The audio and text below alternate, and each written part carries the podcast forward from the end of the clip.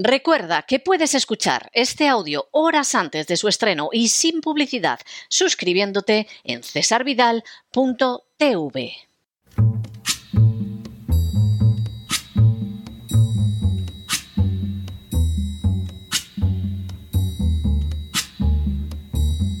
La voz con César Vidal, desde el exilio. When the night has come and the land is dark and the moon is the only light we'll see.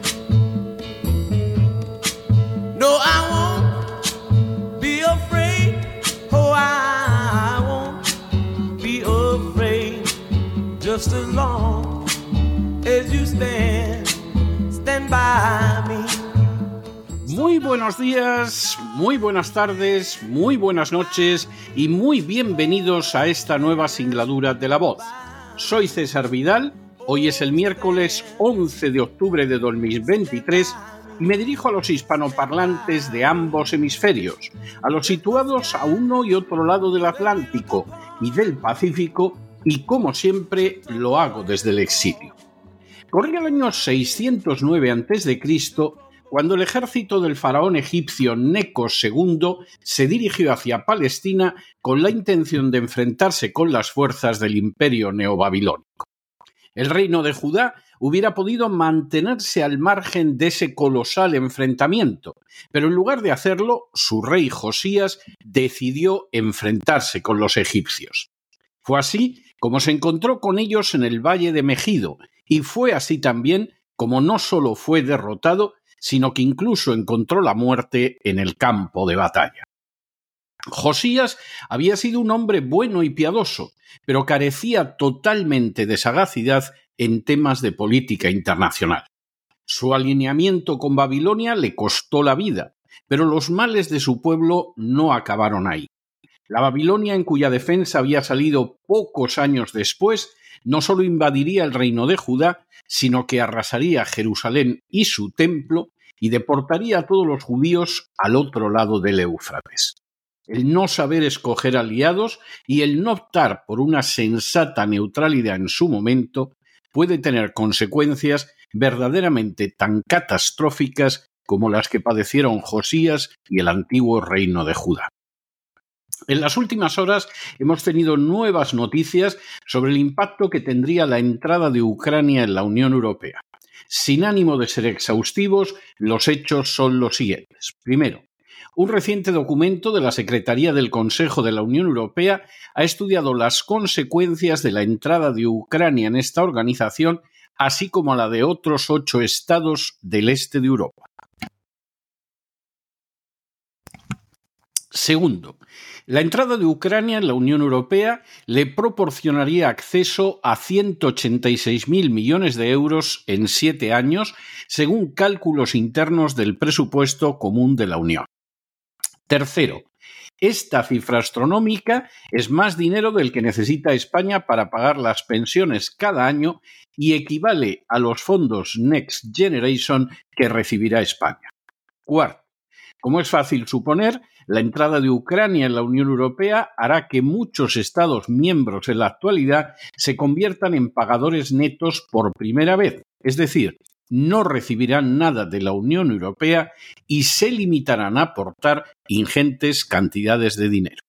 Quinto, junto a Ucrania entrarían Moldavia, Georgia y seis estados de los Balcanes occidentales, legitimando así su inclusión en la OTAN. Sexto, el gasto de estas nuevas naciones implicaría la suma colosal de 256.800 millones de euros. Séptimo, por si fuera poco, los actuales Estados miembros sufrirían un recorte de las subvenciones agrícolas de aproximadamente una quinta parte, mientras que Ucrania podría recibir 96.500 millones de euros de la política agrícola común, la PAC, de la Unión Europea a lo largo de siete años. Octavo, de esa manera, la entrada de Ucrania en la Unión Europea obligaría a eliminar las subvenciones agrarias a los actuales Estados miembros en un 20% por hectárea. Noveno. Esas subvenciones para Ucrania desplazarían también a Francia a la segunda posición como potencia agrícola de la Unión Europea. Décimo.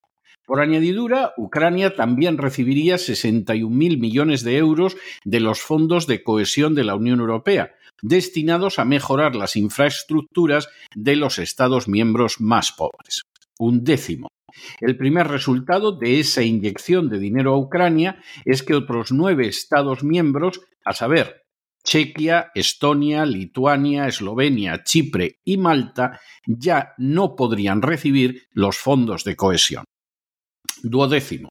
Por añadidura, la incorporación de otros ocho países a la Unión Europea supondría un coste total de 29.900 millones de euros en pagos de la PAC. Décimo tercero. De manera bien reveladora, el documento de la Secretaría del Consejo de la Unión Europea afirma que a causa de la entrada de Ucrania, todos los Estados miembros tendrán que pagar más y recibir menos del presupuesto de la Unión Europea. Muchos Estados miembros que actualmente son receptores netos pasarán a ser contribuyentes netos. Décimo cuarto. En declaraciones de la semana pasada a la Augsburga Allgemeine, el antiguo presidente de la Comisión Europea, Jean-Claude Juncker, ha puesto en duda la posibilidad de que Ucrania se una a la Unión Europea y ha calificado a este país como totalmente corrupto. Décimo quinto. Al respecto, Juncker señaló que cualquiera que haya tenido algo que ver con Ucrania sabe que es corrupta en todos los niveles de la sociedad. A pesar de sus esfuerzos, no está preparada para la, adhesión. Décimo sexto. Juncker añadió en esta entrevista Estoy muy enfadado por algunas voces en Europa que dicen a los ucranianos que pueden convertirse en miembros inmediatamente.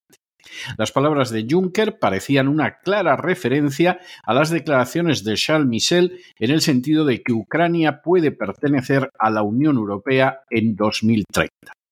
Y decimos séptimo, las declaraciones de Juncker contrastan radicalmente con las de Zelensky, afirmando que Ucrania entrará en la Unión Europea a finales de 2024. Ucrania es con diferencia el país más corrupto de Europa. Incluso en la lista mundial de la corrupción solo hay otros tres países que son más corruptos que Ucrania. Esa realidad es conocida desde hace décadas no solo por el legislativo y el ejecutivo de los Estados Unidos, sino también por la Comisión y el Parlamento europeos, reflejándose además varias veces en documentos que han estado durante años al alcance de todos. Solo una política peligrosa y desprovista de moral, que dio un golpe de Estado en Ucrania en 2014, que llenó el país de armas tan ilegales como las reunidas en multitud de laboratorios de armamento bioquímico, y que acabó provocando una guerra para a socaire de la misma destruir al competidor europeo, ha llevado a ocultar de manera sistemática esa clamorosa e innegable realidad. Que nadie sepa dónde han ido los millones enviados por Estados Unidos y la Unión Europea a Ucrania. Que la esposa de Zelensky se haya convertido en un paradigma del gasto del lujo en medio planeta. Que los ministros y cargos alrededor de Zelensky aparezcan señalados en documentos de la inteligencia americana como personajes corruptos que han malversado dinero recibido de fuera y que se han enriquecido con la guerra que incluso se han hecho ojos ciegos a cómo las armas entregadas a Ucrania pasaban a manos de narcotraficantes y de grupos terroristas islámicos como jamás, todas y cada una han sido situaciones que se han acallado en parlamentos y medios de comunicación para seguir enviando dinero a un liberticida corrupto llamado Zelensky que ya ha vendido su patria a poderes multinacionales. Ahora, como guinda repugnante de un pastel de indignidades, se pretende que Ucrania y con ella otras pequeñas naciones a las que se desea integrar en la OTAN entre en la Unión Europea. Como en casos anteriores, la ampliación de la Unión Europea es la recompensa para aquellas naciones que permitan que se instale armamento y bases extranjeras en su territorio, pero eso sí, es una recompensa que tiene que pagar Europa. No se trata solo de que Ucrania es un país tan corrupto que la simple idea de que entre en la Unión Europea causa vergüenza, sino que además el impacto de su entrada sobre las naciones que ya son miembros constituiría una desgracia de inmensas consecuencias. Naciones agrícolas como Hungría o Polonia se encontrarían con una competencia desleal de Ucrania que desarbolaría su sector primario. En el caso de otras naciones como España, la pérdida de subvenciones en favor de Ucrania significaría simplemente la desaparición total de su agricultura. Por añadidura, España pasaría a convertirse en un contribuyente neto dentro de la Unión Europea. Es decir, no recibiría nada y tendría que dar todo. Incluso la poderosa Francia se vería relegada ante la entrada de Ucrania en la competición agrícola. Para colmo, otras naciones como la República Checa, Estonia, Lituania, Eslovenia, Chipre y Malta, algunas de las cuales han sido especialmente vociferantes en su apoyo a Zelensky, dejarían de recibir un solo euro de los fondos de cohesión cuando es sabido que todavía están muy atrasadas en relación con la media europea. La única salida para permitir a Ucrania y las otras naciones del este de Europa entrar en la Unión Europea sería al final emitir más deuda hasta llegar a la situación de deuda perpetua, una situación que desde años propugna George Soros y sus acólitos, y que significaría una Europa endeudada para siempre y en manos de instancias internacionales como BlackRock que absorberían el fruto de su trabajo y de sus riquezas. Sin duda hay muchos que todavía no han comprendido hasta qué punto cuando la OTAN dio un golpe de Estado en Ucrania en 2014 y procedió a colocar de manera encubierta tropas y armas de destrucción masiva en su territorio, estaba sembrando las semillas del final de Europa. Si la Unión Europea hubiera obligado a los presidentes ucranianos a cumplir los acuerdos de Minsk y hubiera detenido sus crímenes masivos en el Donbass, que costaron la vida a miles de personas inocentes, incluyendo niños, ancianos y mujeres, quizá todo se habría evitado.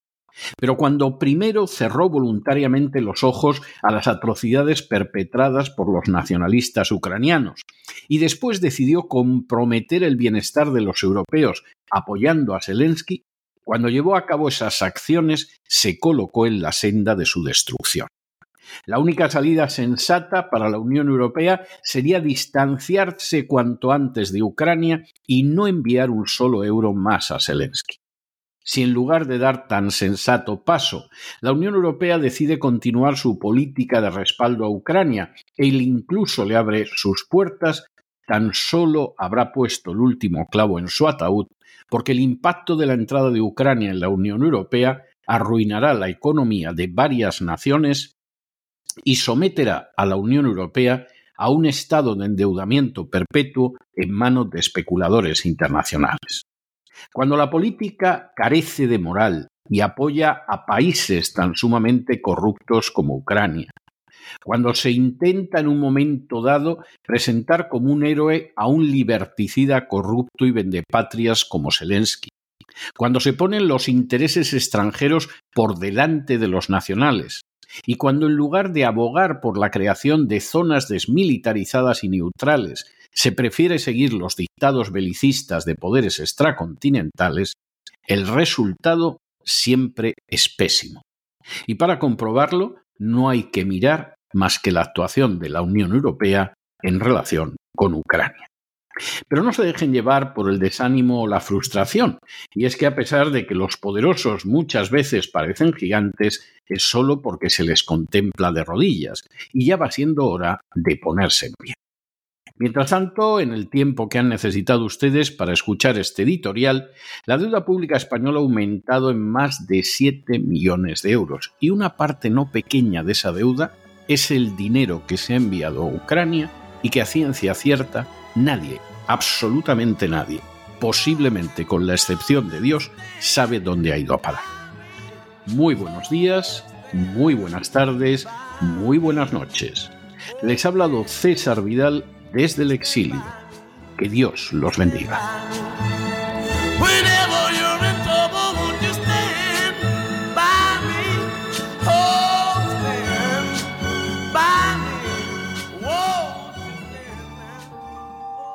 Esta sección está patrocinada por crowdfunding con el siguiente mensaje. Nuestro Señor Jesucristo, el único Dios verdadero, es misericordioso y nuestro Salvador.